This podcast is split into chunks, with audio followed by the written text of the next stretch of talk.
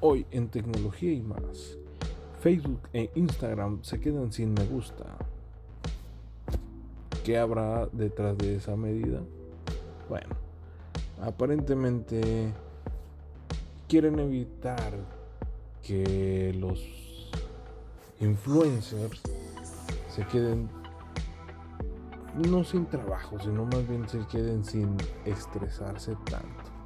Eso, con esa justificación nos quedamos. Veamos qué pasa.